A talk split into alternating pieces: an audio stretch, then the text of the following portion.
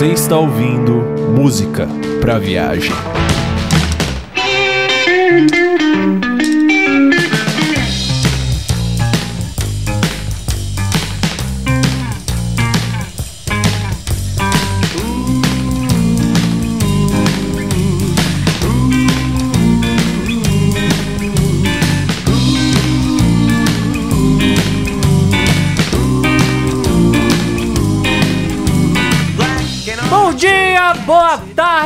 Boa noite, habitantes do planeta Terra e amantes da mais linda de todas as artes, a música. Eu sou o Eric Ada do canal Music Soul e está no ar um episódio repleto de música. Olha que coisa interessante, música no Música pra Viagem, olha aí, olha aí, olha aí.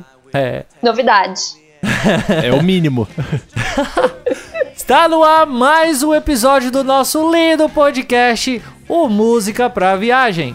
E nossa mesa virtual, como sempre, eu tenho aqui a presença dos meus companheiros, os três lindos viajantes da música. A começar pelo meu lado direito, a linda da Dude Sparrow do canal Red Behavior. Opa, pessoal, tudo bom? Vamos para mais um episódio e vamos dar. E vamos, para, ma- vamos para mais. YouTube, será? Talvez. Dan, dan, dan. Fica o suspense. Fica o suspense no ar. E ao seu lado nós temos o queridíssimo, o, o cientista dessa bagaça aqui, o senhor Vitor Camelanjo, do canal Que é Música. É isso aí, muito obrigado por usar meu codinome. Queria dizer que todos os nomes que o Eric tá apresentando aqui são mentira. Né? Na verdade, quem tá gravando aqui é o Gagato Camelanjo, Cala a Boca e Jess Clade. É verdade. É Jesse Cleide. São, são os vingadores da música. Porra, esqueci, cara, de apresentar assim. Mas eu posso continuar apresentando porque aí vem a linda da Jessie Cleide Capellini do canal de fone de ouvido. Olá, pessoas, tudo certo? Eu adoro esses codinomes. Então, né? O Cala a boca eu esqueci, mas entra também nessa bagaça aqui. Porque no cast de hoje nós vamos para algo um pouco mais pessoal, um pouco mais de nossos gostos musicais. Por isso nós falaremos sobre os discos que marcaram as nossas vidas musicalmente. E aí com alguns toquezinhos a mais, com algo legal. Mas antes de explicar de fato sobre o nosso tema de hoje, vamos para os nossos recadinhos e a gente já volta.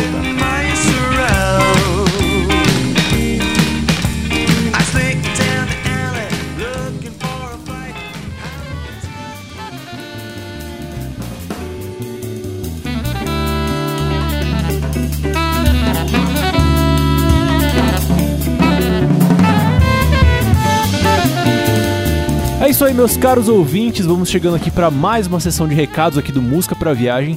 E hoje, novamente, eu gostaria de convidá-los para conhecer o trabalho da Ilhos Produção Musical, que talvez vocês já saibam, talvez não, é a minha empresa de produção musical, por meio da qual eu faço trabalhos de gravação, de mixagem, de produção de fato, né, de arranjos, e que é a empresa responsável pela edição deste podcast aqui que você está ouvindo, né? Então eu gostaria de convidá-los para conhecer o trabalho da Ilhos Produção Musical. A Ilhos já caminha para o seu terceiro ano no mercado musical brasileiro, com um portfólio que já tem muita diversidade. Lá tem jazz, tem rock, tem forró, tem música brasileira, tem música experimental, tem música instrumental, enfim.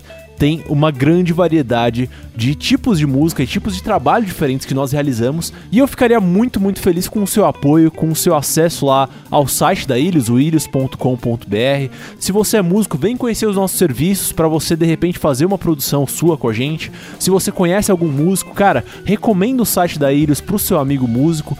Enfim, vem ajudar o nosso trabalho a crescer, porque a Ilhos crescendo, fatalmente uma consequência disso é que esse podcast Música para Viagem vai crescer junto e tudo continua se retroalimentando como um grande sistema, como uma grande família que de fato a Ilhos Produção Musical e o podcast Música para Viagem são. E é isso aí, meus caros, os recadinhos de hoje são bem curtos, fiquem agora com o nosso episódio e não se esqueçam, quando ele terminar, de deixar um comentário pra gente no site, no musicapraviagem.com, de mandar um e-mail pra gente no musicapviagem.com muscapraviagem@gmail.com. A gente sente muito necessidade de interagir mais com vocês, a gente quer ouvir suas opiniões, seus recados, seus comentários. Então interajam mais com a gente e venham fazer parte dessa comunidade que gira em torno do podcast muscapraviagem.com. Eu fico por aqui e você fica com o nosso episódio sobre alguns dos nossos discos favoritos das nossas vidas. Beijo.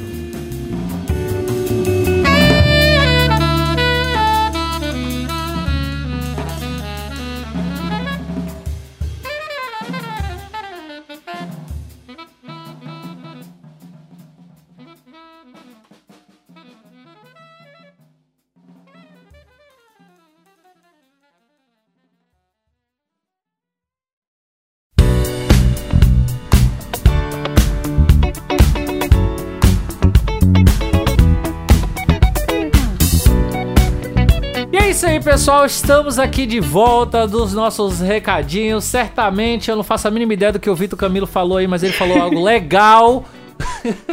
mas hoje, aproveitando que o Vitor já fez aí os nossos recadinhos, nossa introdução, fala aí, Vitor, pra gente qual é o nosso assunto de hoje aqui desse cast maravilhoso. Senhores, a, ideia do, do podcast de hoje é a gente trazer para um assunto bem musical mesmo, né? Ultimamente a gente tem é, variado muito, falado muito sobre coisas paralelas à música tal. Hoje o papo é para ser sobre música ponto, né? Então, a ideia do, do programa de hoje é cada um vai trazer dois álbuns que gosta muito musicalmente, dois álbuns de que é fã, que admira, enfim, e a gente vai discutir sobre eles, cada um vai falar sobre o que que gosta, o que que não gosta, por que que é, gosta daquele álbum em especial e tal, e o, o papo de hoje é som, então é isso aí. É isso aí, nós vamos falar então sobre os nossos álbuns lindos, coisa maravilhosa. Então, então pra gente começar aqui já, a gente abrir a porta com os dois pés. Não sei nem se eu falei a, a negócio correta, mas é isso aí mesmo.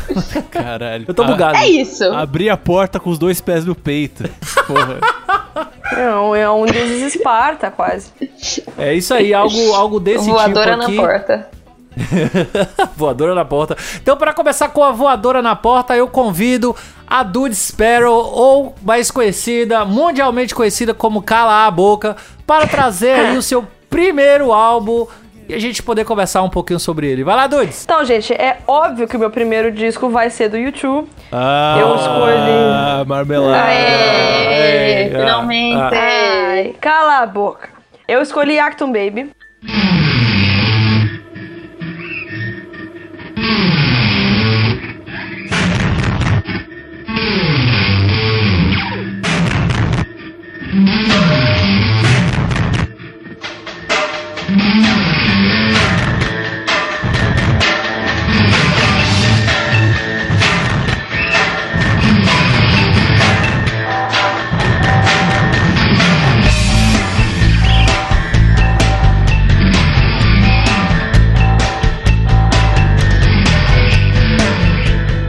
Acton Baby é o meu disco preferido da vida.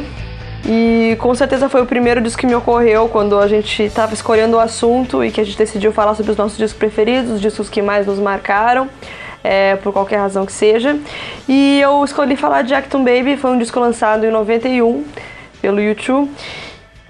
Acton Baby do U2, ele é um disco muito importante para a carreira do U2, não só assim para os fãs, mas para a trajetória da banda mesmo, porque ele é um disco que ele traz e ele marca muito fortemente a ruptura da linguagem que a banda vinha fazendo até o ano de 91, né, que é o ano que ele foi lançado. É, a banda ela teve o seu ápice com Joshua Tree de 87 e depois disso eles lançaram um filme chamado Rayton and um filme e disco. E esse trabalho ele teve muita polêmica, ele foi muito mal recebido. E por conta disso o YouTube decidiu fazer essa ruptura muito radical sobre de tudo que eles já vinham fazendo, da imagem deles, da música que eles vinham fazendo. E eles chamaram o Brian Eno, né, que foi um, um produtor bem importante na carreira do, do YouTube. E o, o Brian levou eles para Berlim numa tentativa de reproduzir uma espécie é, de sucesso que o David Bowie já tinha conseguido com o Brian Eno na trilogia de Berlim, com os três discos que eles gravaram lá em Berlim. E acabou que esse resultado deu bastante certo. É, com certeza um dos discos mais famosos, mais consagrados do YouTube. E ele traz muito essa ruptura de linguagem. É o primeiro disco que o YouTube tem que traz temas como crítica aos meios de comunicação, né, a televisão e o rádio, a dualidade e o trabalho com ironia, pela primeira vez. E a criação de personagens, a, a criação de temas novos, né, não presentes ainda na carreira do YouTube, e é um disco que ele é não só muito bom musicalmente, como conceitualmente. Inclusive, vale destacar, eu queria destacar, né, que a minha audição desse, desse álbum, ele tem, ele tem algumas das músicas que eu mais gosto do, do YouTube, né, que eu posso citar, por exemplo, One, que é uma música que eu amo. É, é assim, eu não sou um, um, grande conhecedor de álbuns do, do YouTube, de álbuns completos e tudo mais. Mas tem são músicas soltas que, que eu realmente gosto. E esse álbum eu achei interessante de se ouvir exatamente por essas músicas, assim. As músicas que eu gosto de fato, que eu ouço desde, desde guri, desde que eu conheço o YouTube e tal. E é uma coisa que eu queria destacar desse álbum. É, o One é com certeza uma, um dos maiores clássicos do YouTube. E ela foi uma música que a construção dela foi muito polêmica, assim. Ela quase acabou com o YouTube durante a construção dela. É, e até hoje ela é uma música muito mal interpretada, né? A gente tem muita gente que acha que é uma música romântica quando na verdade não é. é. Mas parece, parece muito uma música romântica. É uma música é, de separação. Eu gosto muito desse álbum também, de Mysterious Ways. E legal nesse disco é isso, que eu fui ouvindo e falei, puta, eu conheço essa música, nossa, eu também conheço essa. E uhum. é isso que eu achei bem legal. Ô, Dudes, mas, mas como que é essa história da, da música ter quase destruído o YouTube? Não é que ela quase destruiu, mas é que no livro de, do, da, na autobiografia deles, o YouTube by YouTube, eles é. comentam que o processo de criação foi muito difícil, porque eles estavam trancados no estúdio há muito tempo e não saía nada. Uhum. E daí Nossa. eles começaram a fazer o ano e daí um não gostou e, a, não, e aí o outro não curtiu a, a temática e aí começou aquela coisa assim. E aí parece que o Bono foi meio que começou a se inspirar num diálogo que ele tinha visto. Eu, eu agora não me recordo se ele viu ou se ele participou do diálogo. Uhum. É, com, ouviu umas passagens do Dalai Lama, uma coisa sobre, sobre o ano, sobre ser um, uhum. mas não o mesmo. E daí ele começou a tipo, ah, não, vamos seguir por essa linha. E daí a coisa foi se ajeitando, o Brian meio começou a se meter. E aí saiu a música. Entendi. Mas foi a primeira criação deles desse disco e a, foi meio no desespero, assim. Entendi. Pô, massa. é. Porque já pensou de repente o álbum chamasse One? Ah, eu tenho, eu tenho muita raiva de discos que tem nome de música e não nome do disco. Ué, por quê? Ah, eu acho uma preguiça, vão se cagar, vão botar o nome no álbum. Uh, é, é, muito relativo isso, cara. A gente precisa fazer. é... A gente precisa fazer um, um, podcast sobre álbuns conceituais e a gente vai, vai ter espaço para discutir essa questão especificamente. Exato, até porque eu vou, eu vou até falar também sobre um álbum, já tô dando spoiler aqui sobre minha fala. Né? Eu vou falar sobre um álbum também que o nome da música tem muito a ver com a música, mas combina com o nome do álbum, sabe assim? Enfim, eu vou, eu vou explicar um pouco mais pra frente. Uma okay. outra música que eu também queria destacar aqui é a Mysterious Ways que, caramba, você você falando aí agora a história da, da One, ela meio que, meio que se encaixa também, assim e tal. Achei legal isso agora. Mysterious Ways eu gosto, mas nem gosto muito, sabe? As que eu destaco nesse disco é Ultraviolet, né? Que é a minha música preferida deles. É Who's Gonna Ride Your Wild Horses, que é aquelas músicas que tá na lista das desconhecidinhas maravilhosas uhum. do YouTube. E eu gosto muito de The Fly também, que é, foi o primeiro personagem que o YouTube criou. É, e ele aparece nesse disco, de Acton Big. Entendi. E, Duris, tem algo que você destaca como, como um ponto, ponto, ponto fraco desse, desse álbum? Algo que você não, não curtiu muito? Cara, eu fico tentando me abstrair da parte fanática por esse disco para responder essa pergunta. Hum... Não, não tem pontos fracos. é tem certeza que você abstraiu? Não, e, é, você, você diria. É, é único... E você diria que tem algum tipo de ponto fraco, assim, alguma coisa que você considere mais ou menos. Neg... Não. Esse disco não tem. Olha, tem todos os discos do YouTube eu tenho algum, algum ah, porém para dizer, mas Actum, cara, não, não, não tem. Justo. Não por acaso um foi beijo. o disco que você escolheu para trazer para cá. Claro. assim, eu particularmente eu tenho, eu tenho uma, uma crítica a fazer que eu, eu tenho muitos problemas com discos grandes. E a minha audição do, do, do álbum ele se tornou um pouco complicado, um pouco cansativo por ser imenso! O álbum parecia não ter fim. Da onde? Tá louco? É que... Duas horas de álbum?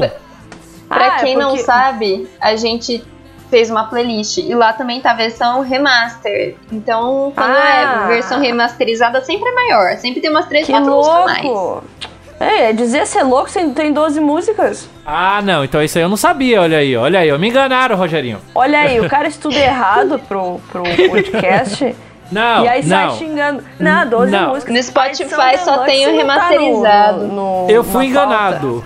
Eu fui Fui enganado. Eu tapeado. gostaria de dizer que eu fui enganado. Fui tapeado, isso aí.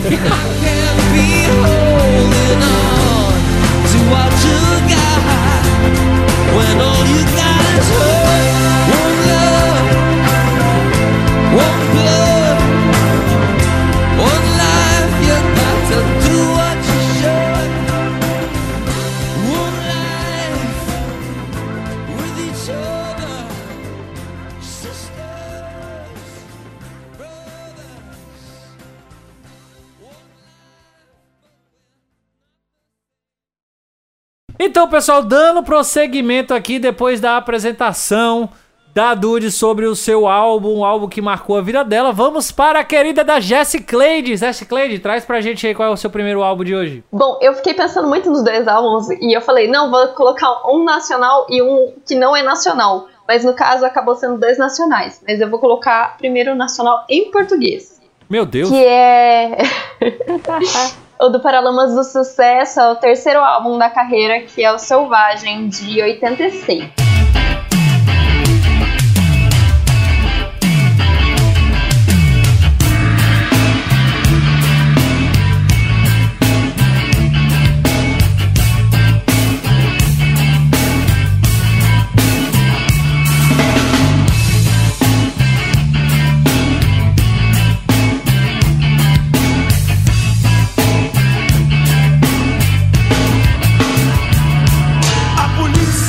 Maravilhoso! Eu gosto assim, muito desse álbum. Não foi o primeiro que eu ouvi do Paralamas, eu conheci coisa mais nova primeiro, né? E depois que eu fui pegando lá o Passo do Lu e tudo mais. E eu cheguei no Selvagem, assim, me marcou muito.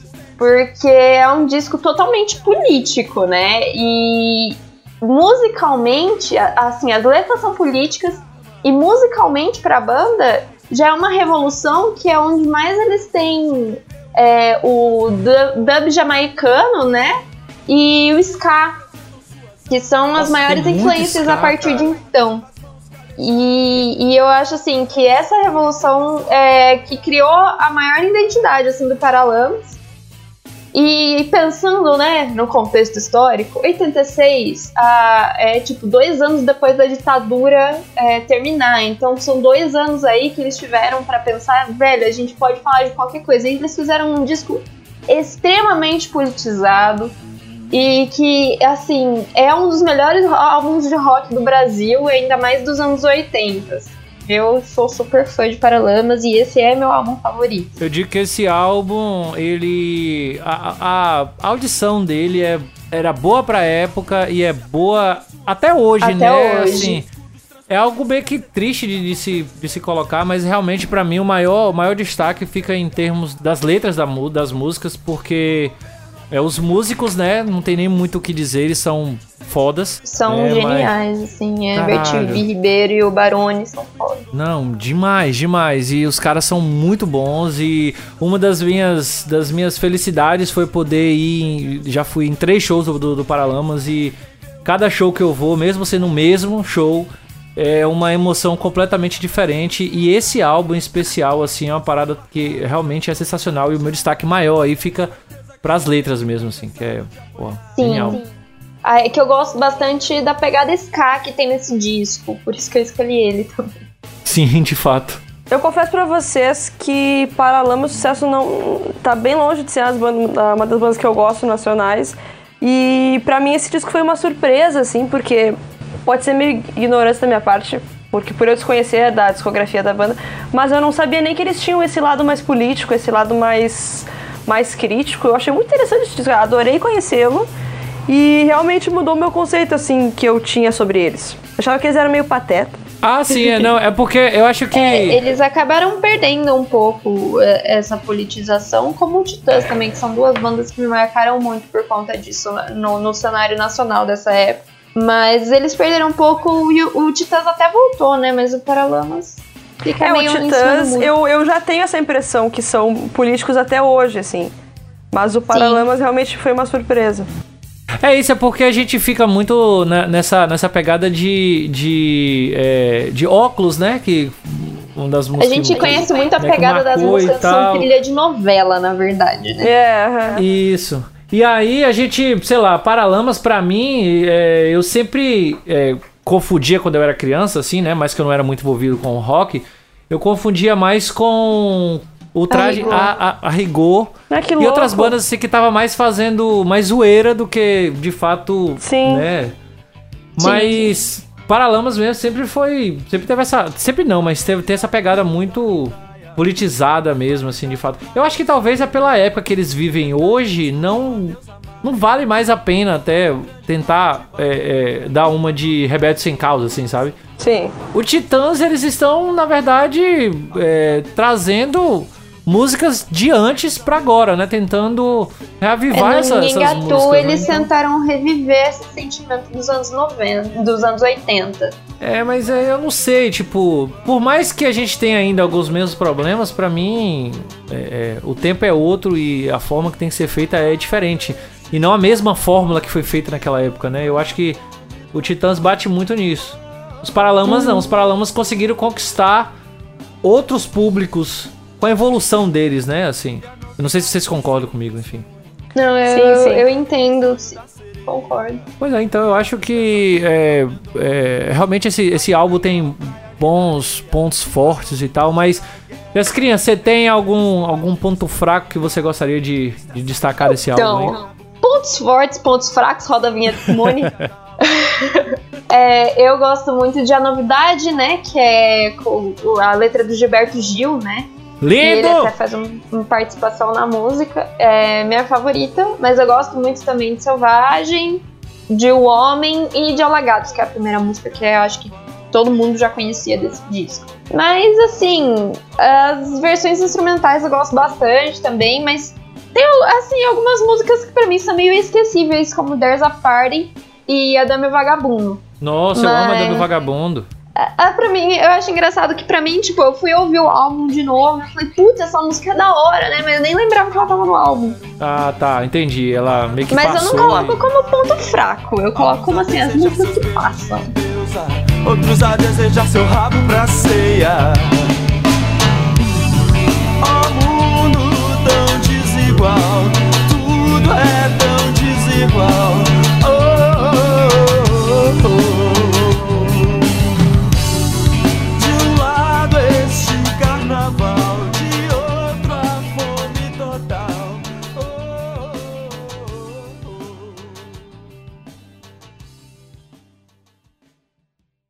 E dando prosseguimento aqui na nossa, nossa querida mesa virtual aqui, Vitor, fala pra Eu. gente aí o que você trouxe, meu anjo, de, de, de álbum pra gente. Sim, meu anjo. É, pois então, eu vou- hoje eu vou trazer um álbum é, sobre o qual eu já falei. Eu já falei muito sobre a banda especificamente. Eu já falei muito sobre. Eu já falei algumas coisas a respeito desse álbum. Se eu não me engano, já indiquei músicas desse álbum aqui no, no MPV.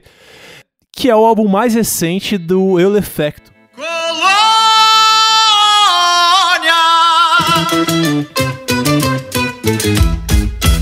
Teus filhos já estão de pé. Mais um dia se inicia na colheita do café.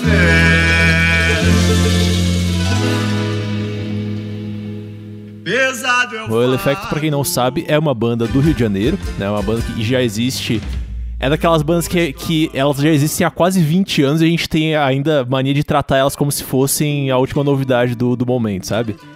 Porque eles têm um espírito bem jovem, independente e tal, que faz com que eles pareçam uma banda nova, assim. Mas a real é que eles já têm bastante estrada, já tem mais de 15 anos de estrada, se eu não me engano. É, enfim, é uma banda do Rio de Janeiro que se caracterizou por, por misturar duas coisas que aparentemente parecem antagônicas, né? Então, por um lado, eles todas as músicas deles é, trabalham bastante com uma questão de, de protesto, assim, todas as músicas deles protestam contra alguma coisa, contra alguma situação do status quo da nossa sociedade. Só que ao mesmo tempo eles fazem isso com é, arranjos que são muito complexos, né? E que se misturam muito com as letras que eles escrevem e assim. Todos os ritmos, todos os timbres, tudo que eles fazem nas músicas, você sente que tem a ver com o que eles estão querendo dizer, né? E, e ajuda a contar é, a história, o sentimento que eles estão querendo passar.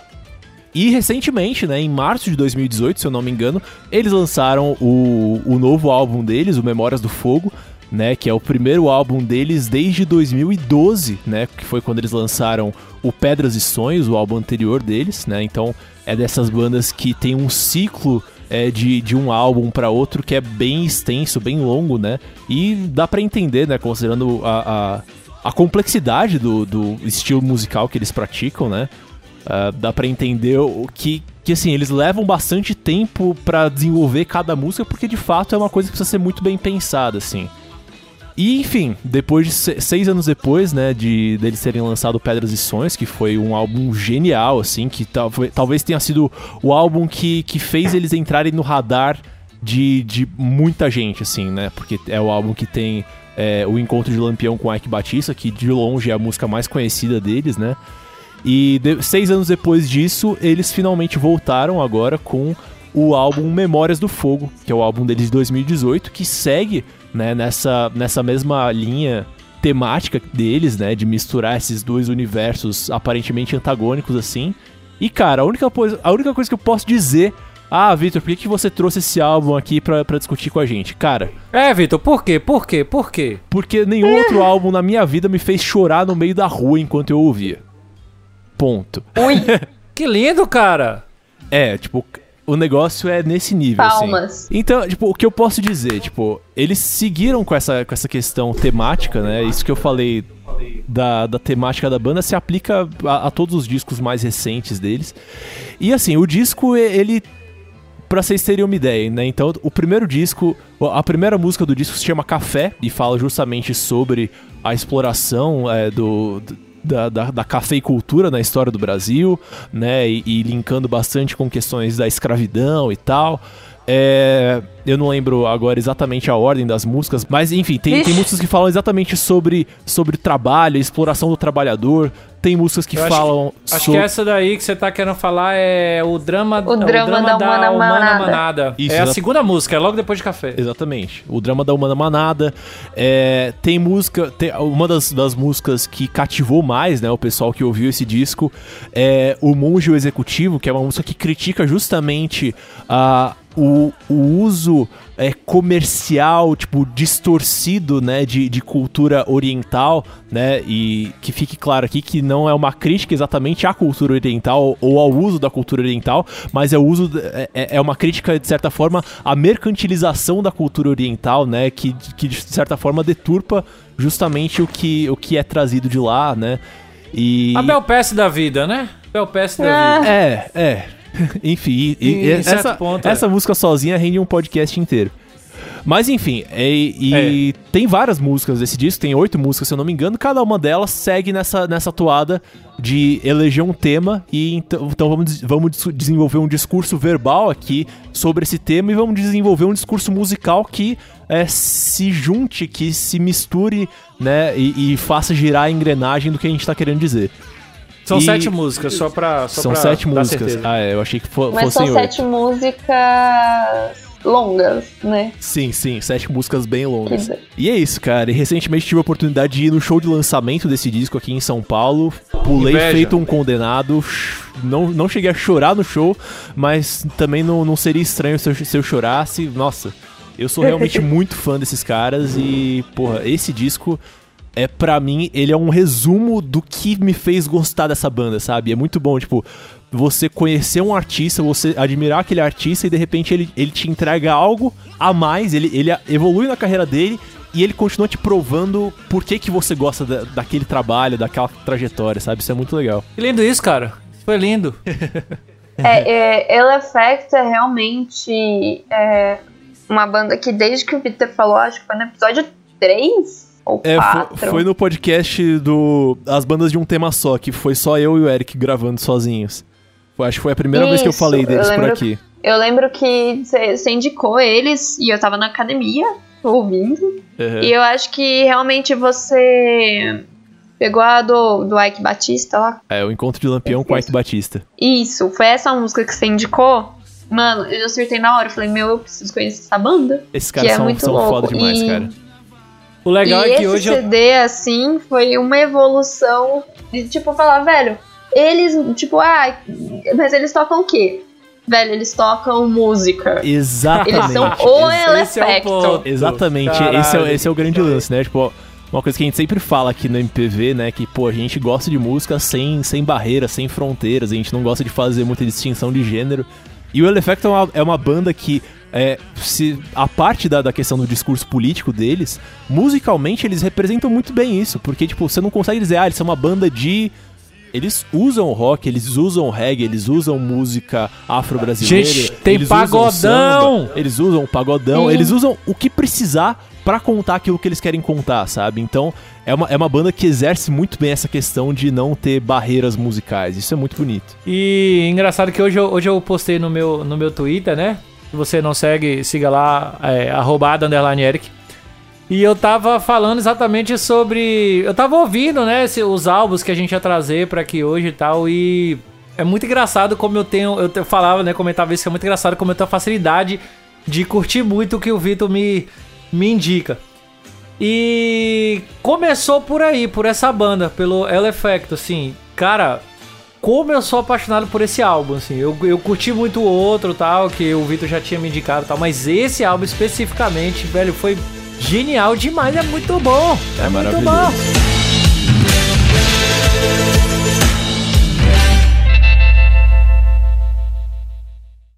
Mas e aí, Eric, já foi todo mundo, falta você. Ótima introdução.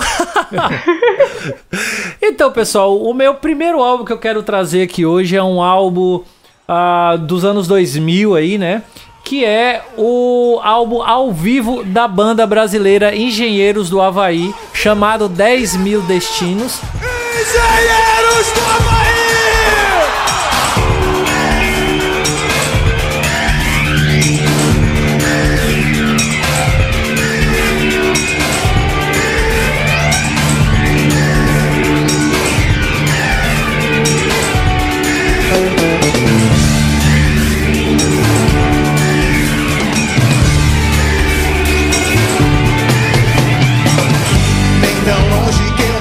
É um álbum. Assim, os engen o Engenheiros do, Havaí é uma banda que, cara, é uma banda que você precisa parar pra poder ouvir de fato a música, pra poder ouvir a- a- o, o que o, Humberto tá querendo dizer, porque não é uma banda de fácil audição de fácil entendimento, talvez, dos temas que eles, que eles trazem, que eles estão querendo trazer. Né? E isso eu comecei a perceber através desse álbum, né? Que eu me lembro até hoje que esse álbum foi um, um CD que a minha mãe comprou, né? E aí ela ouvindo em casa, eu parei de fato para poder prestar a, atenção que, como eu já comentei aqui algumas vezes, rock pra mim naquela época, né? Por eu ser de, de, de religião e tal, e naquela época, né? E a, e a religião me, me tirava muito do mundo do rock, me colocava que era coisa do demônio, coisa do diabo, que eu não deveria ouvir aquilo. Então, engenheiros, pra mim, parecia algo como assim, cara, isso é, é, é uma parada que eu não posso ouvir. Né? E a minha mãe, a- a- quando ela colocava lá pra poder ouvir, eu comecei a prestar atenção no que eles estavam querendo dizer, no que eles estavam colocando. Eu me lembro até hoje que de engenheiros na época eu só conhecia, pra ser sincero, que eu imagino que seja a música mais conhecida deles de todos os tempos, porque, né, essa e Era um Garoto Como Eu, amava os Beatles e Rolling Stones, que nem é deles, mas, enfim, essa, essa regravação aí fez, fez muito sucesso, né, mas a partir desse álbum eu comecei a prestar atenção nas, nas temáticas que, das temáticas que eles estavam trazendo. E aí eu fui conhecer um pouco mais sobre a banda, fui ouvir álbuns de, de, de, de estúdio e tal. E comecei a prestar mais atenção ainda no que, eles, no que eles queriam trazer, nos pontos que eles queriam tratar e queriam colocar. né? E pra mim esse álbum, mesmo é, frente a alguns álbuns de estúdio, esse álbum ele é muito bom mus- musicalmente falando, porque ele mostra a mesmo que por um CD, né, por um, por um disco no caso, ele mostra toda a ves- versatilidade do Humberto Gessinger, né? Que é um multi-instrumentista fila da puta. Tudo que ele, que ele, que ele faz, ele faz bem feito. Ô, não xinga o rapaz, não, rapaz. não tá aqui pra se Não, defender. É, de fato. Humberto, se você estiver ouvindo a gente, deixa aí comentário. Você acha de Nossa, chamar de um, se- de um multi-instrumentista Se- fila da puta? Humberto, se você estiver assistindo, saiba que eu te amo, cara. Ei, sai fora aqui, quem trouxe o álbum dele fui eu, dá licença. Oxi. Ah, bom. Você ama e não trouxe o álbum dele, então fique na sua. E aí, Rogério? Denúncia aí. Intriga. E assim, depois eu fui em, em alguns shows dele já, já fui em três shows de- do, do Humberto Gessinger, já como Humberto Gessinger, não como em Engenheiros do Havaí. Nunca tive a oportunidade no show de Engenheiros do Havaí, até porque eu não vou mais, porque acabou, né? Mas assim, é, ele faz inclusive algumas versões da- de algumas músicas que ele toca hoje no show dele solo. Ele faz algumas versões muito parecidas com esse álbum, né? E quando ele toca, por exemplo, Infinita Highway, se bem que agora ele mudou bastante esse novo show, mas é, a, a montanha, quando ele toca, é algo muito parecido. Né? E pra mim o que se destaca aqui nesse álbum é como você começa a perceber de já é, a, toda a versatilidade do Humberto Gessinger. E se eu tiver de colocar alguns destaques aqui, eu coloco algumas músicas que eu amo muito, que é Ninguém é Igual a Ninguém. A Promessa, a refrão de um de um bolero que também é uma música, refrão do bolero que é uma música também muito conhecida, é uma música maravilhosa que eu amo. É, que, que também você mencionou essa essa música no nosso podcast de bandas de um tema só. Exatamente, exatamente. Que eu falei, na verdade, sobre engenheiros, não foi eu falei sim, sobre, sim, sim, sobre essa música. Cara, enfim, é um álbum que merece a sua audição, né? E é sensacional. Eu, eu não sei o que colocar como um ponto negativo, sinceramente. Eu acho que talvez colocar como ponto negativo aqui eu colocaria. Era um garoto que, como eu, amava os Beatles e Rolling Stones, que eu não gosto muito dessa música. Nossa, Mas- cara. Ai, obrigada, eu achei que era só eu. Clássico do, clássicos do karaokê Rafa Eletrônico. É isso, eu não, eu não sou muito fã Eu dessa acho que eu música. não gosto porque eu cansei de ouvir, na verdade. Bem. E nem é deles, assim, sabe? É uma música Ah, que não? pra mim é Exato, sempre, é é sempre perdida. Não. não. É da Jovem Guarda essa música. Essa música é da Jovem Guarda, eu achei que ela, ela era de- É? do, do, do Menudo. É menudo. Achei que ela, que ela era do Menudo. O menudo não faz só músicas pra bailar? Aparentemente não. Cara, não, Menudo faz muita coisa. Agora, gente, eu tô sem ter, sem ter certeza agora, mas. É Dos Incríveis, é de 1967. Os Incríveis, olha aí. Nossa. Então, cara, 67, é- é... da Jovem Guarda. Eu vou confessar que eu não tive a oportunidade de ouvir o, o álbum inteiro, né? Mas. Nem eu. Antes de conhecer Engenheiros do Havaí, eu, eu tinha um pouco esse preconceito, um pouco essa coisa que vocês estavam falando a respeito do Paralamas. É, eu tinha um pouco esse preconceito. Eu tenho um certo preconceito com esse rock Brasil, assim, sabe? Esse rock do, do Brasil ali entre anos 80 e anos 90, assim. Esse tipo de som. É, esse tipo de som tem um, tem um cheiro, assim, que não me agrada muito, sabe? Tem uma, uma pegada que não, não me cativa. E eu comecei a prestar mais atenção em engenheiros justamente depois que, que o Eric trouxe isso no outro podcast lá. E é uma banda que toda vez que eu paro pra ouvir, paro pra prestar atenção um pouquinho, eles me impressionam, assim, porque eu, eu percebo que tem muita coisa ali que ressoa com, com o tipo de música que realmente me toca, o tipo de música até que eu gosto de fazer e tal.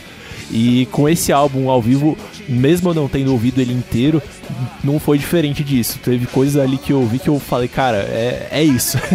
É, pô. E eu- é uma coisa que eu acho legal, assim, o, o show do Humberto é um negócio que você vê que ele tá sempre te- testando algo novo, tá sempre tentando É. fazer coisas diferentes, trazendo é, instrumentos que normalmente você não vê, você não ouve, você não faz a mínima ideia do que seja, mas o cara tá lá tocando, tipo. Sim. Mano, Humberto é uma parada genial, um negócio que eu não Eu consigo devo descrever. dizer que esse foi o primeiro álbum do, do Engenheiros que eu ouvi, graças a uma prima minha, Andréia. Um beijo, talvez você esteja ouvindo, porque você sabe que eu Beijo, Andréia. podcast. E a Andréia é aquele tipo de prima que você vai lá, ela tá ouvindo algum CD, algum LP, e ela sempre tá ouvindo umas coisas dos anos 80, 70, ela gosta muito de, de Jovem Guarda mesmo. Muita coisa eu conheci por conta dela.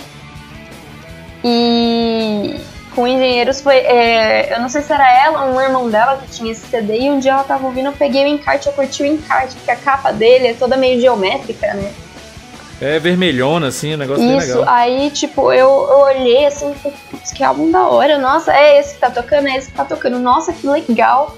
E foi assim que eu conheci Engenheiros. Depois ela falou, ah, tem o Acústico MTV também. E fui ouvir o Acústico MTV e me apaixonei. Eu tomei raiva de- de- desse acústico porque ele ficou batido demais. É. Todo mundo ouvia esse. Visualmente, ele ficou totalmente. Façamos um trato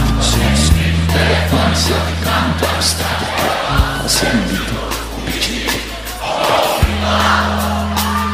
Mas eu não sou ator. Eu não tô à toa.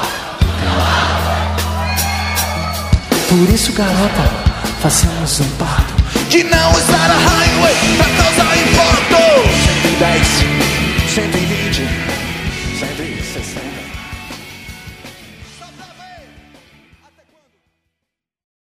Beleza, beleza, nosso tempo acabou, então passando adiante, eu vou agora começar com uma uma sequência um pouco diferente aqui. Jessicrinha, fala Ah. pra gente qual foi o segundo álbum que você trouxe aí. Eu já tava esperando você falar cala a boca. Eu sei, eu sei, exatamente por isso que eu mudei. O negócio você chega assim, pá, vai na cara, entendeu? É, meio que Bom, assim. ver se você tá preparado. É. Nossa, gente, tô, tô super preparada. Eu tô com uma página desse álbum aqui escrita. Sem zoeira. Eita, Então vai, Mas- chora cavaco. O meu, Meu na Deus! verdade, aqui é Chora Violão de Flamenco pra esse álbum, dá licença. Que o segundo álbum é o Temple of Shadows do Angra.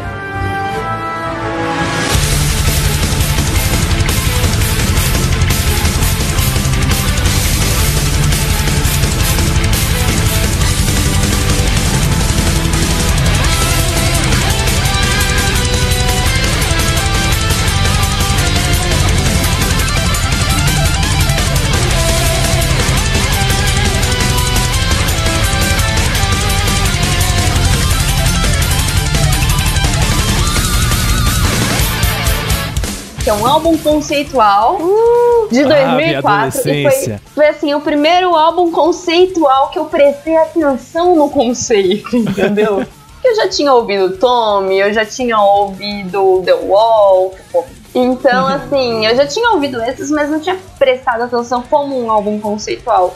E o Temple of Shadows já foi essa diferença, assim, pra mim, tipo, nossa, que louco, ele tem uma história, ele conta uma história.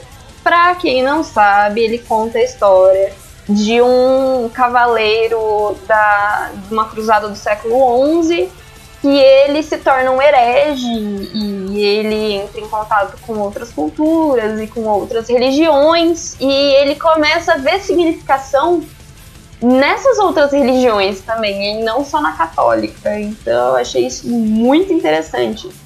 E aí ele começa a, a uma jornada maravilhosa que o álbum conta, assim, eu não vou ficar dando spoiler aqui pra vocês, vai ouvir o álbum que é muito lindo, lindo, no caso. E assim, eu consegui. Eu, eu, assim, já gostava desse álbum, não é o meu favorito do Angra, porque o meu favorito tem causas sentimentais. E esse aqui, assim, Qual que é o seu favorito? Só por curiosidade. Rebirth. Ah, justo. E assim, o, o Temple of Shadows, assim, você ouve ele, você fala, "Hum, hum, mano, que foda. Nossa, que foda. Puta, que foda. Você, você não, não, nem, não, não tem uma música que você fala, nossa, que fraca. É. Sabe? Sabe- Nossa, que ruim. Posso pegar. Meu Deus do céu. Não me lembrem disso, por favor. É, não, só pegar esse gancho, porque apesar de ter sido a Jéssica que trouxe, eu, eu também ouvi muito esse, esse álbum. Acho que eu já falei um pouquinho sobre Angra aqui, a minha relação Por com Angra. favor. E. Cara, Angra é a banda, foi a banda que me trouxe pro mundo da música, assim. Se eu nunca tivesse comprado um disco do Angra em algum ponto da minha vida, eu não estaria aqui nesse, nesse momento gravando podcast com vocês. Isso é um fato. obrigado, Angra. Angra, E- beijo no coração. Tem show em São Paulo dia 19 do 7, chama eu e o Vitor. Eita, nós. É, mas é engraçado porque, assim, os, os dois discos do Angra, que é consenso geral que são os melhores, que hoje em dia eu considero os melhores, são os meus favoritos.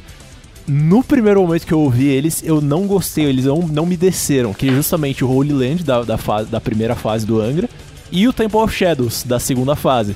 Né? São os álbuns que são considerados os melhores de cada fase do Angra e tal. E ambos, no momento que eu ouvi eles, eu falei, putz, não sei, eu não, não tá me descendo, eu não consegui absorver de, de primeira, sabe? E hoje em dia são, são álbuns que de fato eu ouço e falo, caralho, é muito foda, é muito foda. Tipo, eu, eu, eu acho o, o, o Holy Land francamente melhor do que Angels Cry, assim como eu acho o Temple of Shadows francamente melhor do que o Rebirth, sabe? Só que eu, Sim, pra mim, sou da mesma gosto- opinião. É, pro meu gosto musical, eu levei muito tempo, eu levei literalmente anos pra digerir ambos e entender por que, que eles eram tão foda, sabe? E acho que isso diz muito a respeito do- da complexidade que eles colocaram nesses discos, né? Sim. Cara, o- o- É, hoje, eu- é, é, é, pra estudar pra esse, pra esse cast, foi a primeira vez que eu ouvi esse álbum. E eu posso dizer com toda certeza, apesar de eu ter, de eu ter ouvido o novo álbum do, do, do, do Angra, o atual, mais O Omni. recente. Isso, obrigado. É, essa foi a primeira vez que eu parei e ouvi Angra, assim. Aham. E, bicho, me, me pegou de cara. É, Eu acho que é, o, Ah, é sim. é, bem o estilo de, de, de, de, de- de rock que, que eu gosto, assim, sabe? Assim. É Sim, porque, sim. É, é porque rock é, é- é uma parada muito complexa, né? Tipo, Uhum. é muita coisa pra você dizer assim, ah, esse é o rock que eu É. gosto. A não ser metaleiro, enfim, a gente bota de lado. É porque, Mas- eu, é porque eu acho, Eric, eu entendo isso e é totalmente compreensível da perspectiva de uma pessoa que não conhece tão de perto, que não acompanha e tal. Mas assim, é, no, no caso, tanto o Temple of Shadows quanto o Holy Land, esses dois álbuns, eles meio que são, são espelho um do outro, porque ambos são o segundo álbum de cada fase específica. Então, tipo, a E primeira o fase. Omni é a segunda, é o segundo álbum da terceira É. fase com o Pode Leone. crer, pode crer, é verdade. E são os álbuns que assim me marcaram muito. É. Também. Mas, mas, tipo, só, só pra, pra definir pro Eric, tipo. E então o Angra ele começou lá, acho que 92, 93, que eles lançaram o Angels Cry, né? E aí o segundo álbum foi o Holy Land. E aí eles. A, a segunda fase deles começou ali 2000, 2001. E aí o segundo álbum foi o Temple of Shadows. E os primeiros álbuns, é, o, o Angels Cry e depois o Rebirth, o Rebirth, eu tenho a sensação de que eles são álbuns um pouco mais. É, mais seguros, digamos assim. Eles são álbuns mais feitos pra Sim. agradar os fãs de metal e por isso eles têm eles têm momentos que te cativam muito um atrás do outro ali e tal, não sei o que. Eu, eu tenho essa sensação, posso estar falando merda na perspectiva de outra pessoa, mas eu tenho essa, essa impressão. Eles são álbuns que eles estão. Eles pisam mais num, num chão seguro, assim. E o Holy Land e o Temple of Shadows são álbuns que, são, que eles arriscam muito mais. Então, pra uma pessoa que veio dos álbuns anteriores, num primeiro momento pode ser que eles causem um impacto que você olha e fala, putz, eu não sei se eu entendi o que, que tá acontecendo aqui, sabe? Entendi. Entendi. Sim. É um ponto, é um ponto. Realmente, é, é um, um álbum que você tem que debulhar ele Sim. ouvir várias vezes pra você realmente entender todo o contexto, tanto musical quanto das letras e da história Uhum. e tudo mais. E é um álbum que eu nunca peguei o encarte na mão, mas é um dos meus sonhos, assim, ter esse álbum pra pegar encarte e folhear encarte e tudo mais. Ô, Quem quiser dar o presente pra Jessicrinha já sabe qual presente deve dar. não, próximo churrasco aqui em casa, você, você folheia o encarte do meu. Nossa Ah, senhora, que seu grosso. chato, porque achei, você não fez achei que, no achei, que, achei, Lantão. achei que ele fosse falar, eu vou te dar. Algo do tipo. Não, eu, eu, eu acabei de convidar a pessoa pra um churrasco na minha casa e tô sendo criticado por isso, que absurdo. Não, você tá sendo criticado porque você não quer dar um presente pra ela. Eu posso dar um presente, mas eu, tô- eu, eu posso convidar a pessoa pra vir na minha casa também, comer uma carninha, ouvir um disquinho, folhear o encarte ali, pá. Me deixa. Pode, mas. Tá ótimo. Pode, claro. Não, já, pode. é Mas só um de folhar, comendo um churrasco na casa do Victor, já tá tudo certo, gente. Tá ótimo. Vamos parar de discussão. Inclusive, eu quero voltar aí de novo. Tô com saudade de você. Oh, meu Deus. Dá cá um abraço. Ah, mas, tô- gente, voltando pro disco, voltando pro disco, vamos parar Desculpa. de chorar, ô Eric. Desculpa. Ah, as músicas que eu mais gosto, assim. A minha favorita, na verdade, é Late Redemption, que tem participação do Milton Nascimento, e essa música me toca de uma maneira maravilhosa, e, e eu chorei no show, se lindo. falar. É lindo pra caralho. Quando- Eu viajei, quando cara, nessa tocou. música quando, quando eu tô aqui do Nossa, nada. é linda ouvindo música, eu tô ouvindo todas as letras em inglês e tal. Do nada aparece o cara cantando em português. Eu, Uai, o que que tá acontecendo? Você não sabia dessa participação? Achei muito Nossa. legal, velho. Caralho. É maravilhoso. E a The Shadow Hunter, que né, conta realmente ele com uma cigana. é, e ela falando da vida dele, o que vai acontecer na vida dele e tal. E os solos de violão dessa música. Sim. Nossa, gente. Essa música é assim, obra-prima, gente. Esse É álbum é uma obra-prima, mas essa música. Mas é isso, gente. Esse álbum é lindo, é maravilhoso e eu queria ouvir ele inteiro ao vivo. Acabou o tempo também. Acabou, acabou o tempo, Acabou, acabou. Tem que acabar o tempo.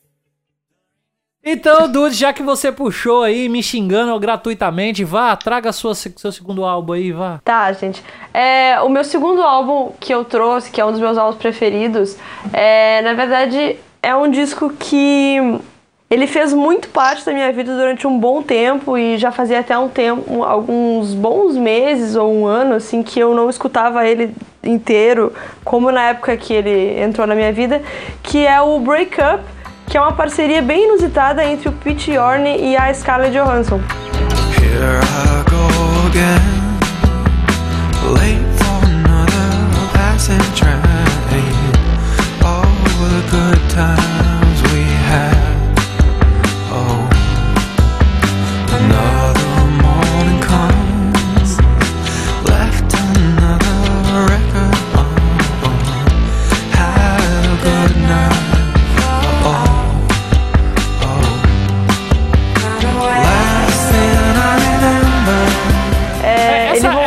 essa, Scarlett Johansson é Scarlett Johansson, a, a, a? É, é Scarlett Johansson. Que loucura. Não existe neste planeta outra Scarlett Johansson. Eu fiquei muito feliz de não ser a única pessoa que conhece esse álbum, Dudes, que esse álbum é muito lindo. Caraca, eu não que sei, loucura, pois é, cara. velho. Então, assim, ó, a, a Scarlett Johansson, ela. Todo mundo conhece ela por musa, atriz, viúva negra, etc. Eu conheço ela Her. pela porradaria Her que ela não. consegue dar no último filme dos Vingadores. Puta que pariu. Ela veio se falar lascar! do, do, do Quieto. Marvel. Não, enfim, ela tem uma carreira musical que não é tão conhecida assim. Ela tem um disco solo de 2008, só com músicas cover do Tom Waits. E. Nossa. Aham. É um disco. Ok. Aí, ah, o Pete Yorn também é um cantor que, sei lá, eu não acho que ele seja muito conhecido, apesar de eu gostar bastante. E aí, ele idealizou esse projeto, ele fez as letras, fez as músicas e te convidou a Scarlett, que ele disse que era um, um sonho que ele tinha de gravar com uma atriz. É um projeto inspirado em uma participação que a Brigitte Bardot fez, não me recordo com qual artista. E daí, eles, ela gravou os vocais todos em dois dias. Infelizmente é um disco curtinho, tem só nove músicas. É, oito delas são do Pete e tem um cover do Chris Bell com uma que casualmente é a minha preferida do disco, tem até tatuagem em homenagem, que é, chama-se I Am the Cosmos. Esse disco ele voltou assim a, a- ele nunca saiu do meu coração, mas ele voltou assim a ficar mais em voga recentemente porque o Pete e a Scarlett anunciaram que eles vão fazer um novo EP eu tive um verdadeiro colapso, né? Porque esse disco ele é meio que filho único de mãe solteira, assim. É, e eles anunciaram que em junho eles vão lançar um EP novo, com músicas novas, e meu Deus, eles podiam vir pro Brasil, né? Please come to Brazil. Podiam. Isso Come to Come to Brasil. Brazil. É um disco é, que ele é meio. É uma mistura meio country com folk, assim. É um disco tranquilo, assim, tu consegue ouvir inteiro e. Os vocais da Scarlett eu pessoalmente gosto muito, eu acho que eles trazem uma paz, assim, ela combinou É. perfeitamente com as músicas do Pete. O que eu tenho a dizer de negativo é que as músicas elas acabam ficando um pouco parecidas, assim, entre si. E o fato de que ele é muito curtinho e que ele é filho único de mãe solteira. São o que eu Por tenho a dizer tempo. de negativo. É, é, mas é, vai ser só um EP, né? Vai ser curtinho. As mas melhor que nada, eu achei que nunca mais ia vir nada. É. E eu Olha, gostei eu- muito de ver a nova música que eles já lançaram, né? Chama-se Bad Dreams. Ela tá o máximo, que nem o Breakup. Então eles não perderam a mão. Eu amo esse disco, eu não sei nem explicar porquê, assim, é um, ele faz, ele, ele representa muito, assim, o finalzinho da minha adolescência, assim, ah, quando eu gostava de explorar músicas desconhecidas no iTunes, eu descobri no iTunes esse disco. Eu vou dizer assim, é, é, eu, de fato, o álbum é muito pequeno, tem só 9 músicas, 29 minutos. Queria É, dizer eu que gost- isso, isso é relativo, porque o álbum do El Effecto tem sete músicas, mas deve ter quase uma hora. Não, mas aí por isso foi, foi exatamente por isso que eu disse 29 minutos. Eu sei, tu só vai fazer uma piada, calma, gente. Porra, porra. Eu queria dizer que Eric reclamou dos meus dois discos, um que é longo, um que é curto. Cala. Eu não reclamei, não! Eu não reclamei. Olha aí que gratuidade. Olha aí, olha aí. Eu não tô reclamando, eu amei esse disco. Inclusive, o meu o meu destaque pra esse disco fica nas linhas de baixo das músicas, que estão, meu Deus do céu, uma parada sensacional. Então, assim, ouça o disco com fone, por favor. Que tá É tão verdade. maravilhoso, assim. As linhas de baixo desse, desse disco são perfeitas. E a última música do álbum, a música Someday, eu achei uma música muito legal. E, É maravilhosa essa Pra, pra mim é um destaque grande aí, eu gostei muito. É, Someday é minha favorita. E eu, Tamo junto. eu acho realmente esse, esse álbum muito suave, muito leve, muito relaxante. Por Né, mais que rapaz? o tema dele seja meio pesado, né? Se você for ver. Sim, O tema é um das baixo músicas, né? total. É uma Lana Del Rey da- antes da Lana Del Rey. Ai, meu Exato. Deus. Só que ele me transmite uma, um- uma sensação de, de calma muito grande. É um disco pouco conhecido ainda, eu acho, infelizmente. Mas eu recomendo fortemente que escutem ele inteiro, porque ele é curtinho, ele é todo conversante e ele é lindo. Ele é Essa é a minha conversante. dica. É, ele conversa todo entre si. Entendi. Cara, que, que, que palavra maravilhosa, vou usar Sim, no meu dia a dia, cara. Conversante. Tempo. Muito legal.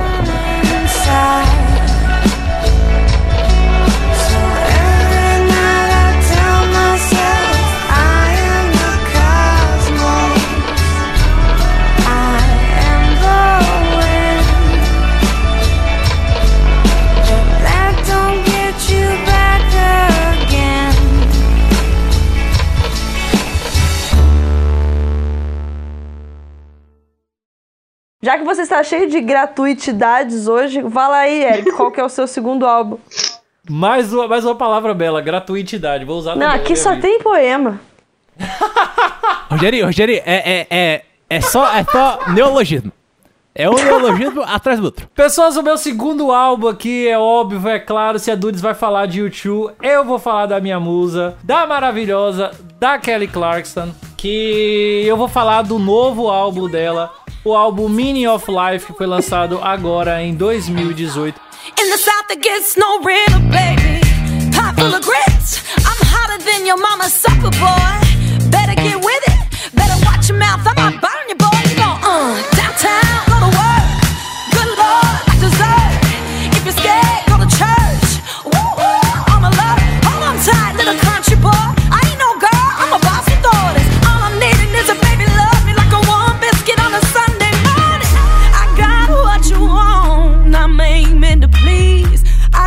Dele simplesmente porque ele se tornou o meu álbum, assim, musicalmente falando, da Kelly Clarkson, é o meu álbum favorito. Apesar de que o primeiro álbum dela, o Thankful, também é um álbum maravilhoso, musicalmente falando.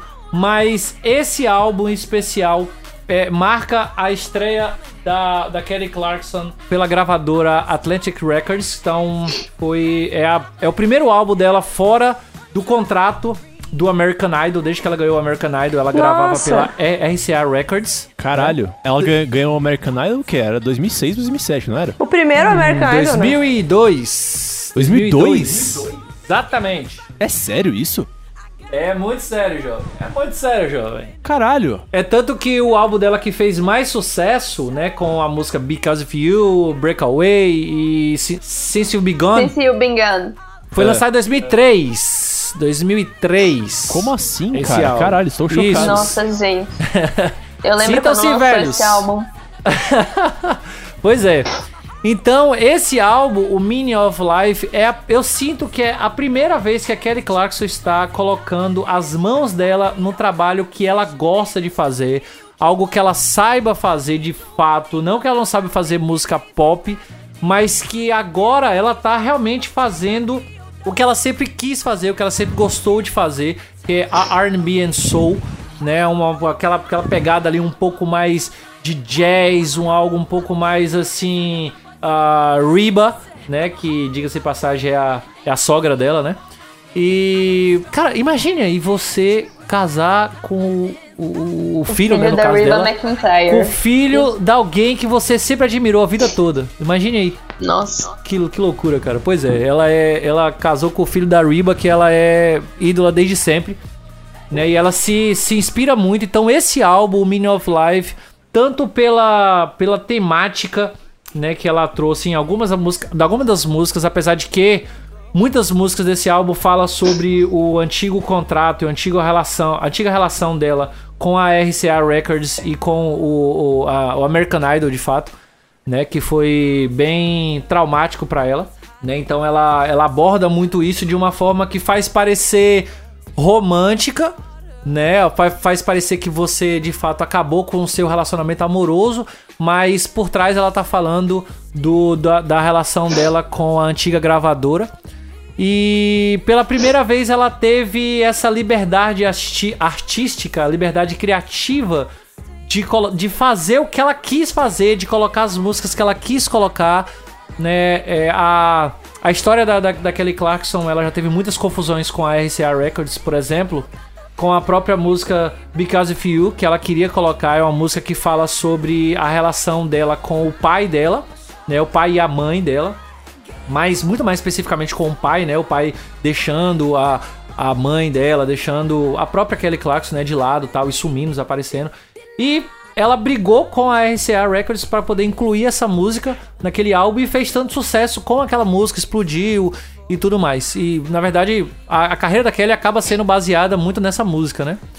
E hoje ela pôde fazer, assim, ela pôde mostrar. E nesse álbum mesmo ela fala que ela não precisa provar nada pra ninguém, ela só quer fazer a música dela. E é fazendo a música dela que pra mim ela fez a obra-prima de toda a carreira dela. Pra mim, ela resumiu tudo, resumiu o, o quão boa ela é como artista, como musicista, como compositora, como criadora mesmo, assim. É nesse álbum, então se você ainda não ouviu, Vá ouvir, porque vale muito a pena. Só corrigindo uma, uma informação que eu dei aqui no início: o álbum foi lançado em outubro de 2017, o ano passado, e não esse ano, 2018. E é isso.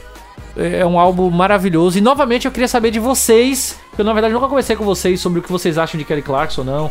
Talvez agora vocês tenham, tenham tido a oportunidade de ouvir esse trabalho. O que, é que vocês acharam do trabalho? Na realidade, a gente já tinha conversado sobre algumas músicas desse disco. é, e eu lembro, eu lembro especificamente no ano passado é, que você me mandou uma música um dia. E eu, eu tava a- na, na ponta da língua qual música que era. Mas acho que era um dos principais singles desse álbum. Que é a- Move You, provavelmente. Foi uma música que você me mandou e você falou: Ó, ouve essa música, não tô gostando muito da mixagem, tô achando meio estranha e tal. Ah, tá, não, foi não, foi outro.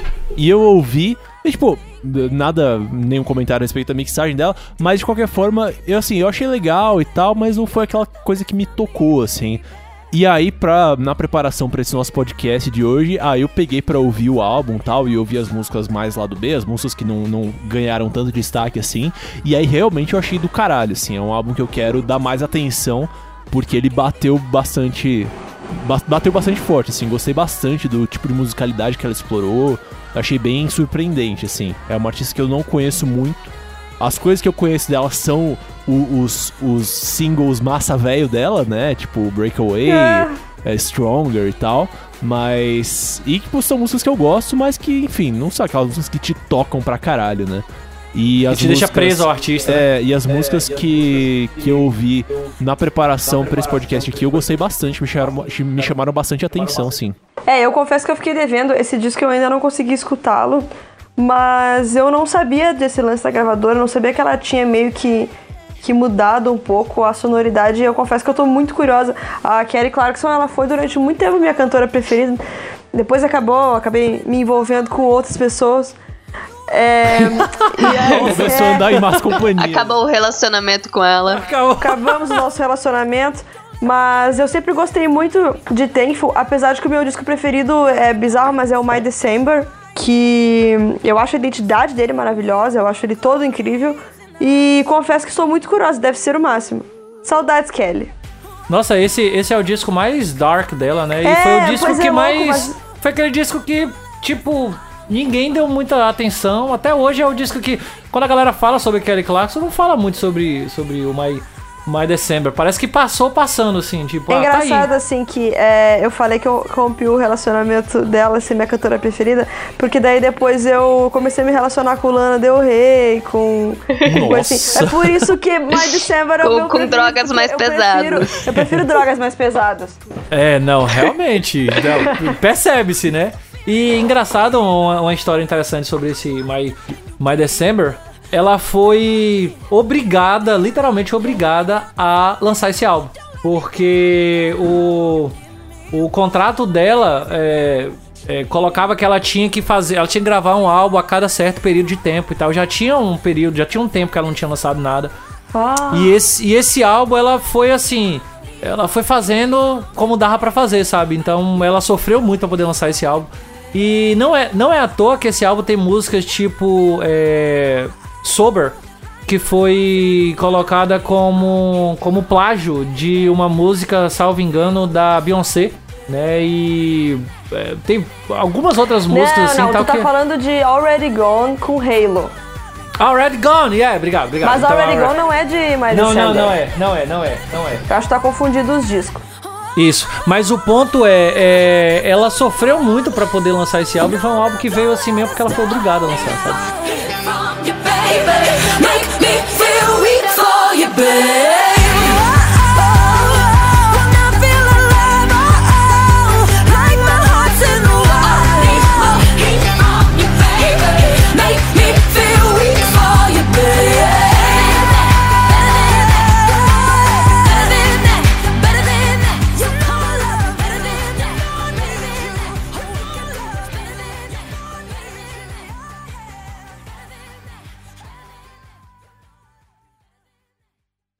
Para fechar aqui esse podcast, Vitor Camilo, meu anjo, traga pra mim aí o seu segundo álbum. Senhores e. Aliás, senhores e senhoras, né?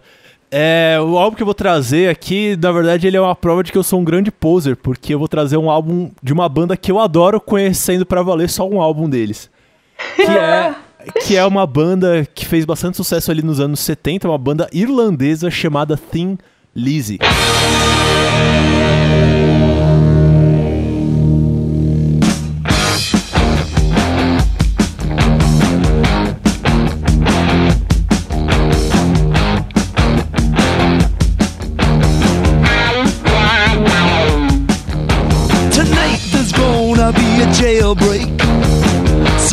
In this town. See, me and the boys, we don't like it. So we're getting up and going down. Seu Hardeiro.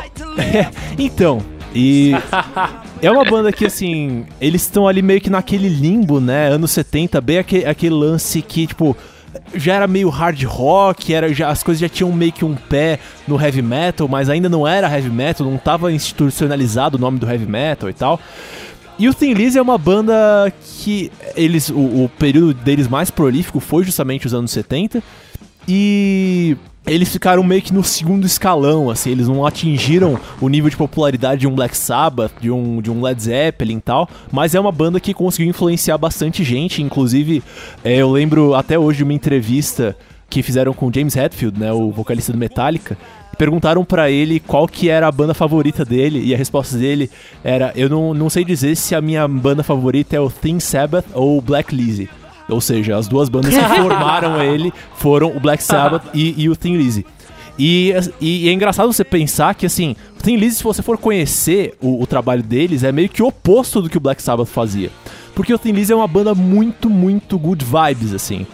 E, e o que me, que me atrai, eu, eu comecei a, a ouvir Thin Lizzy, a prestar atenção neles, é, justamente numa época que eu era muito fanboy do Metallica e eu queria ir atrás de tudo que tinha influenciado eles e tal. E assim, o Thin Lizzy, como eu falei, é uma banda irlandesa, só que eles praticam um som que tem muito, muito pé é, nos Estados Unidos, então tem- eles exploram muitas temáticas que tem a ver com o imaginário americano, né? Uma das músicas deles que é minha, uma das minhas favoritas e que tá nesse álbum, que é o Jailbreak de 1976, é, se chama Cowboy Song, né? Então é uma música que conta ali a historinha da vida de um cowboy e tal. Só que ao mesmo tempo, tipo, o, o vocalista deles, o Phil Lynott, ele era vocalista e baixista. O cara era irlandês, só que ele era um negão e a mãe dele era brasileira. Então, tipo, o cara, o cara era uma, uma amálgama de várias coisas diferentes nele mesmo, assim. Então a música, o, o- a música do Thin Lizzy, tipo, explora o lance do rock and roll que tava rolando na época, explora raízes irlandesas, tem muita coisa ali que você ouve, tem uma música nesse álbum chamada Emerald, né, que se você for Nossa, ouvir eu ela, adoro essa música. se for ouvir ela, você vai, você vai perceber que ali aquela música, aquela sonoridade influenciou muito do que foi feito é, no, no metal mais épico, mais folclórico depois, né? Porque Sim. tem, tem muitas melodias que eles exploram ali que tem a ver com, com melodias tradicionais irlandesas e tal. É, só que ao mesmo tempo tem, tem músicas deles que trazem para um, pra um lado mais inocente, mais romântico. É que ele- eles se permitem explorar uma coisa mais dançante, assim, mais íntima, que não é tanto aquele rock and roll agressivo e, sabe, som no 10, é uma coisa mais intimista, assim. Então, me atraiu muito esse disco, porque é isso, eu acho ele um disco muito good vibes, mas ao mesmo tempo eu acho ele um disco muito maduro, sabe? Ele não é um disco que, que ele é só uma coisa ou só outra ou só outra, sabe? Ele, ele mistura muitas influências, muitas referências musicais diferentes, assim, e constrói uma coisa que eu acho muito divertida, muito gostosa de se ouvir, sabe?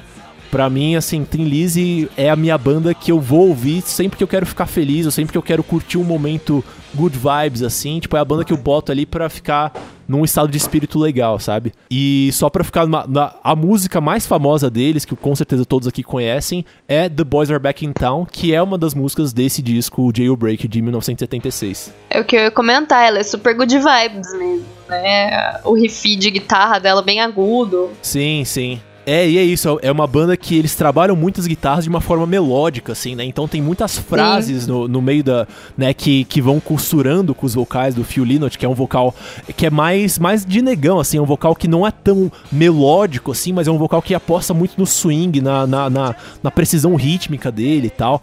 Até porque o cara Sim, é baixista é- ele também, não tem né? muita. Ele não tem muita alteração, assim, é, é bem média, né? A voz não tem nem É, é, é uma, é- ele, ele músicas. canta de um jeito bem falado, né?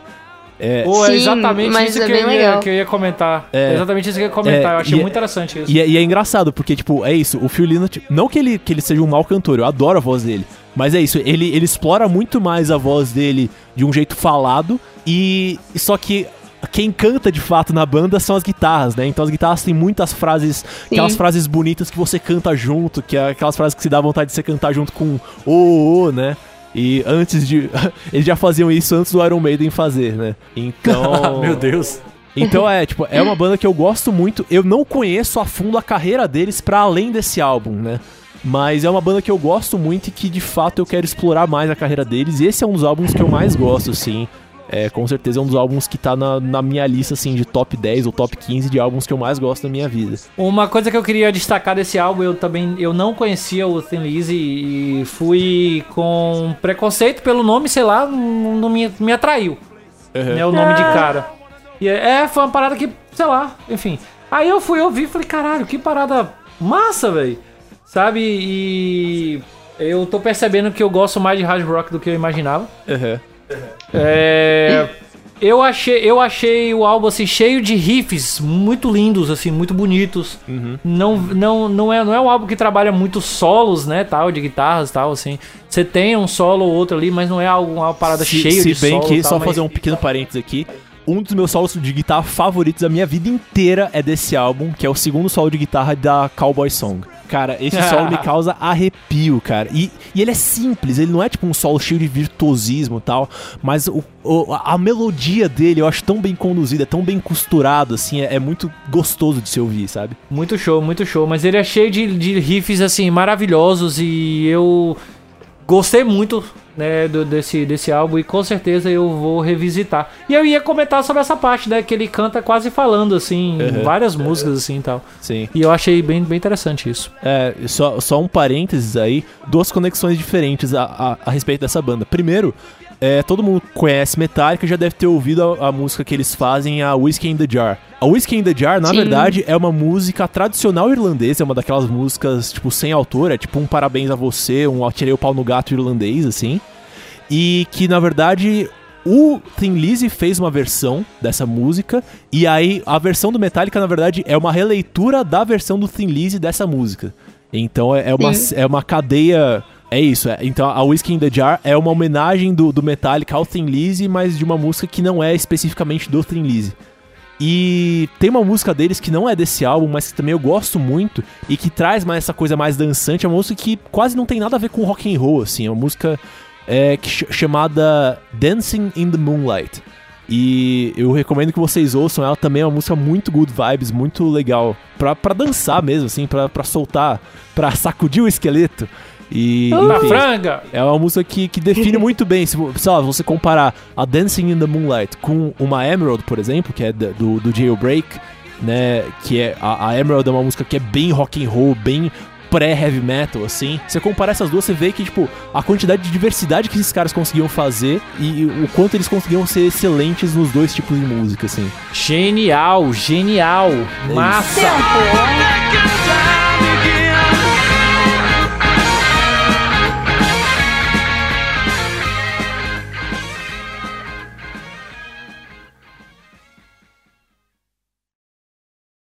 Então, pessoal, chegamos aqui ao fim dos nossos álbuns que a gente trouxe aqui, os nossos álbuns que mais que nos marcaram na questão musical mesmo, de fato. Espere mais um pouquinho que logo logo vai rolar um outro episódio aí em que a gente vai falar sobre os nossos álbuns emocionais, então vai ter muitas histórias aí pra contar e pra chorar e por aí vai. Mas antes da gente de fato acabar, eu quero fazer uma pequena brincadeira aqui. Vou passar novamente pela nossa mesa virtual e eu quero que cada um de vocês, assim, na lata, indiquem pra gente uma música, apenas uma música, entre esses dois álbuns aí que vocês indicaram. Quero que vocês indiquem aquela que vocês mais gostam, assim, e vai ser a nossa indicação aqui do nosso, do nosso cast, apesar de que o cast foi todo de indicação, né? E eu vou começar pela Jessicrinha só de raiva. Eita, Jessicrinha, Jesus. fala aí. Ah, chato.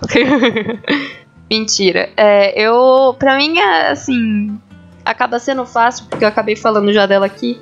É a Late Redemption do Temple of Shadows, que eu gosto muito dessa música. Maravilhoso. wasted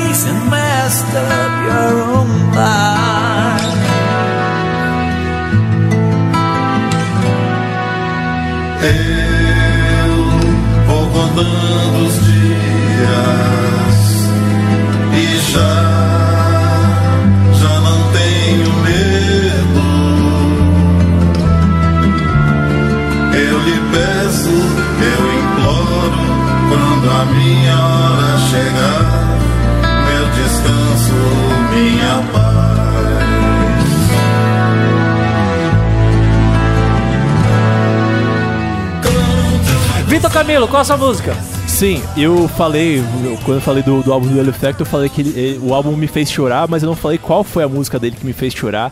E é Parabéns. uma música maravilhosa que, nossa, é só de falar o nome dela eu me arrepio todo. Uma música chamada Trovoada. É, ouçam ela e, cara, é, é isso. É- Essa música me fez chorar. Ouçam. é, ouçam de olhos fechados, apreciem. Ah, ah, ou- ouve Sem essa porra aí. moderação. Ah, puta que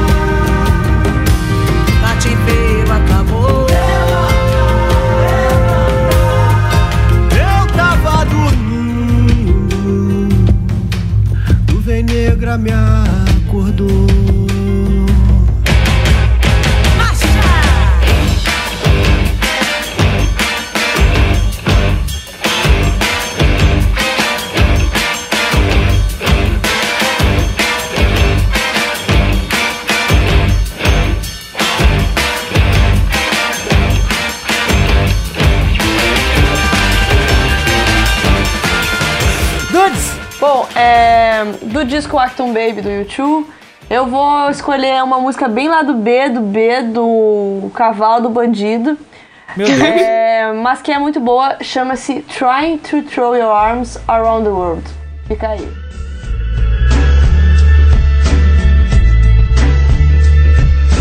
Six o'clock in the morning, you're the last to hear the warning. You've been trying to throw your arms around the world. Your lips move, but you can't talk. Trying to throw your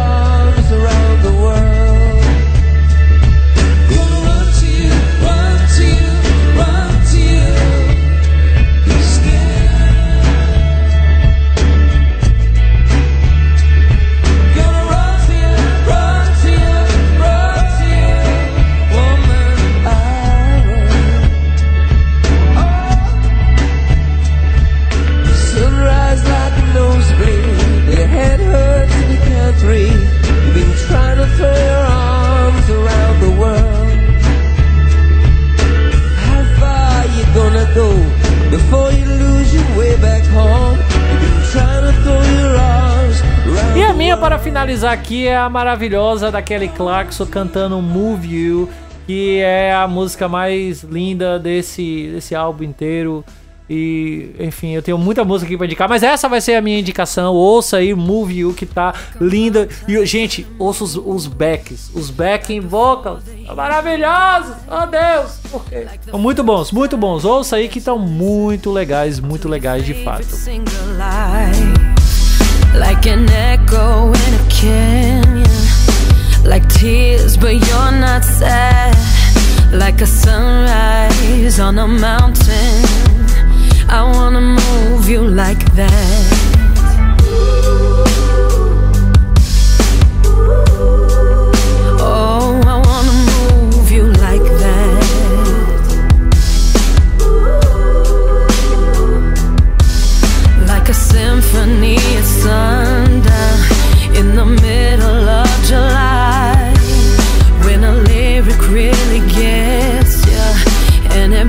Breaks you down inside.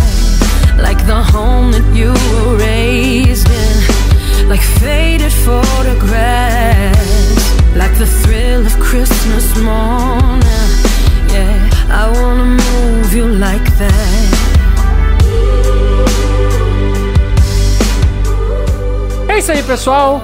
Chegamos ao fim de mais um episódio aqui no Música pra Viagem. E Dude Sparrow, fala pra gente aí como a gente faz pra encontrar você pela internet. Estamos lá no canal Red Behavior, o Red Behavior, youtube.com.br Maria Eduarda Michael, Michael escreve que nem Michael, no Instagram, arroba red.behavior, no Twitter, arroba redbehavior, e é nóis. É isso aí, Jessicrinha, como a gente encontra você por aí? No Instagram como arroba jcapellini, no Twitter como j underline capellini, página no Facebook do De Fone de Ouvido e canal no YouTube de Fone de Ouvido.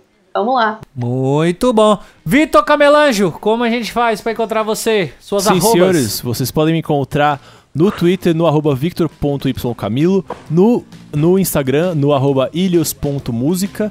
Eu estou de volta com o canal, com o que é música, ele agora tá, tá ativo assim, tá tendo no mínimo um vídeo por sim. semana, mas a média tá sendo dois vídeos por semana, ou pelo menos um vídeo e uma live, tá lindo isso.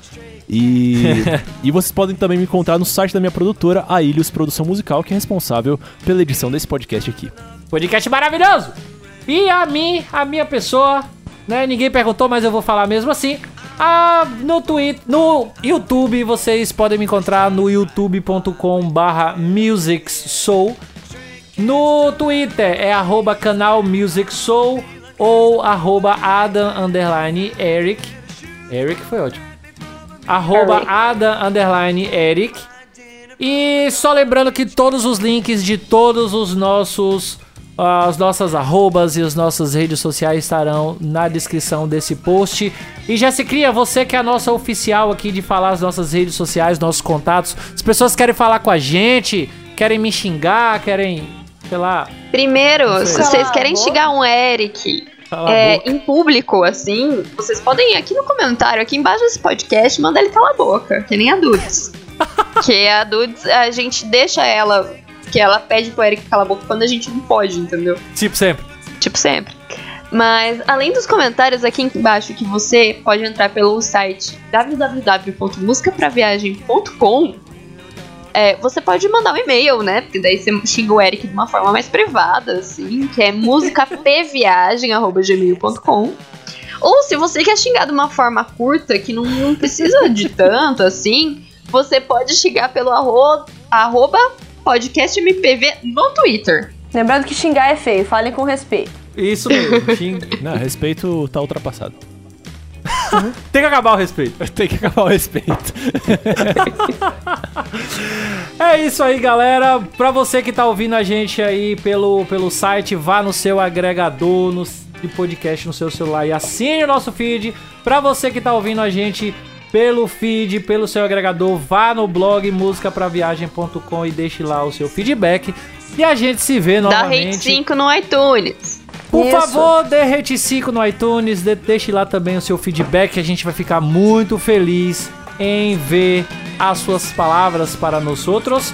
E a gente se vê novamente no próximo episódio aí do Música pra Viagem. Valeu! Tchau! Falou! Beijos. Cat class and I got cat style.